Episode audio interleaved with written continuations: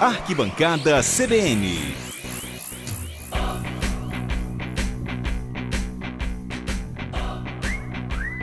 Arquibancada CBN no ar, trazendo Felipe Souza para nossa tarde. Bem-vindo, Felipe.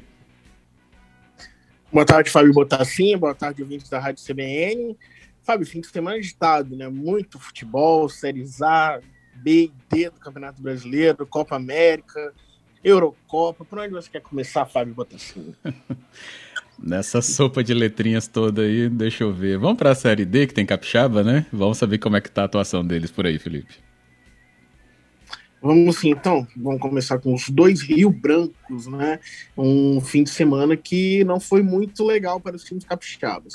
Os dois entraram em campo nesse domingo. O Rio Branco Capa Preta jogou em casa contra a Ferroviária e perdeu por 3 a 0, Fábio. Em quatro jogos, essa é a terceira derrota do Rio Branco o time tem apenas três pontos, é o sexto colocado, está fora aí da zona de classificação. É claro que tem bom tempo ainda para se recuperar, mas é um sinal de alerta também, né? Perder categoricamente dentro de casa é sinal que as coisas não estão nada boas. E já o co-irmão Rio Branco de Venda Nova, Rio Branco Polo esse que tem uma campanha um pouco melhor que o Capa Preta, chegou a abrir 2 a 0 sobre o Águia Negra, jogando fora de casa, mas terminou o jogo cedendo o empate então teve a vitória nas mãos, mas não conseguiu manter o resultado. O Rio Branco é o quinto colocado, chegou a cinco pontos, está dois pontos fora da zona de classificação, mas tem uma campanha um pouco mais consistente que o Rio Branco Capa Preta, né? Então não foi um fim de semana dos melhores para os times capixabos. Vamos aguardar aí os próximos jogos, esperando por vitórias, é claro. Uhum. Vai treinando, pessoal, vai treinando. Treina o adversário também que ajuda.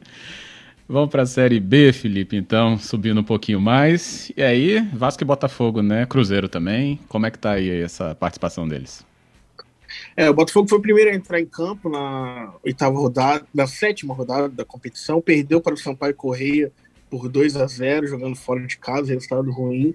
É, resultado teve um jogo que teve um lance curioso também. O jogador do Botafogo chegou a marcar um gol, que a bola passou muito da linha, né, entrou, entrou bastante, só que o árbitro não viu e anulou o gol do Botafogo. Foi ali também um momento crucial que o Botafogo perdia por 1 a 0 né, podia empatar e tentar uma reação, mas não, ainda teve que sofrer com esse erro e saiu de campo derrotado. No domingo tivemos Cruzeiro e Vasco em campo. Cruzeiro perdeu por 2 a 1 para o CSA saiu na frente, abriu o placar, mas cedeu a virada. E o Vasco, no final da noite, né, Fábio, foi o último jogo, começou às 9 horas, venceu o Brusque, jogando dentro de São Januário por 2 a 1 um jogo bastante difícil. O Cano abriu o placar aos 17 do segundo tempo, o Brusque empatou. E aos 42 que o Vasco conseguiu o gol da, da, da vitória, com o lateral direito Léo Matos. Uma vitória importante, que jogou o Vasco para a sexta colocação da Série B com 10 pontos, né? O objetivo é subir, retornar à elite, então precisa estar no G4.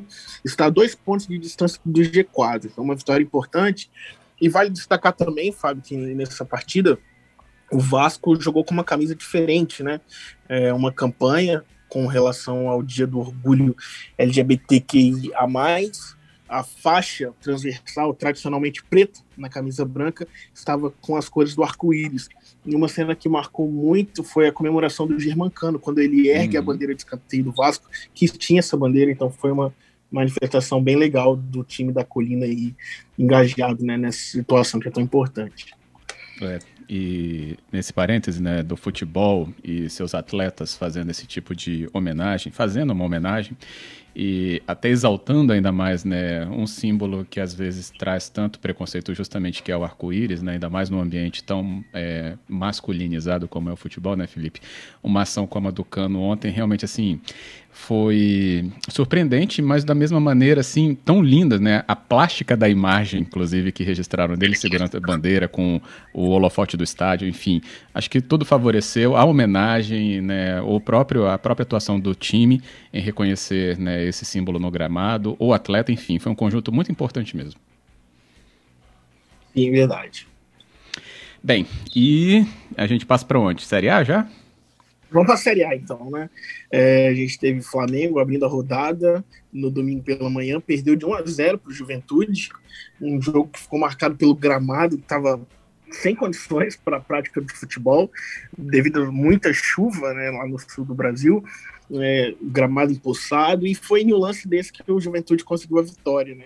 O lateral Mateuzinho tentou recuar a bola, ela parou na poça, aí o atacante Peixoto acertou um lindo chute para fazer o gol e decretar a vitória do Juventude. Muita reclamação do lado rubro-negro, né, Fábio? Questão do gramado, que não estava dos melhores, prejudicou, mas enfim, não teve jeito aí o time do Rogério Ceni.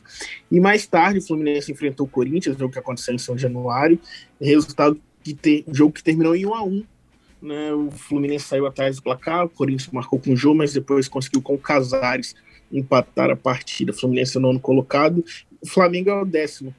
E o líder do campeonato, Fábio Botassin, é o Bragantino, com 14 pontos, que ainda nem entrou em campo na rodada. Fecha a sétima rodada do Campeonato Brasileiro hoje, às 8 da noite, quando enfrenta o Atlético Goianiense. Boa, Felipe, isso aí. Bem, estamos de olho então aqui no nosso arquibancada CBN, também nas competições aí envolvendo seleção, seleções também, né? Vamos botar no plural. E aí, Felipe, o que, que a gente destaca também? É, no domingo, às 18 horas, o Brasil enfrentou o Equador e empatou por 1 a 1 É o último jogo da fase de grupos, o Tite aproveitou para fazer bastantes testes, e o Brasil já estava classificado né, na primeira colocação, somou 10 pontos aí, e agora aguarda para saber quem será seu adversário. Não sabe ainda, porque a última rodada do grupo A, que é o grupo rival, o grupo do Brasil, acontece na noite de hoje. Né, Uruguai Paraguai se enfrentam às 9 horas, assim como Bolívia e Argentina. Tudo indica que o Brasil pode enfrentar Chile ou Uruguai na próxima fase da Copa América, Fábio. E na Eurocopa uhum. também tivemos já algumas partidas importantes das oitavas de final.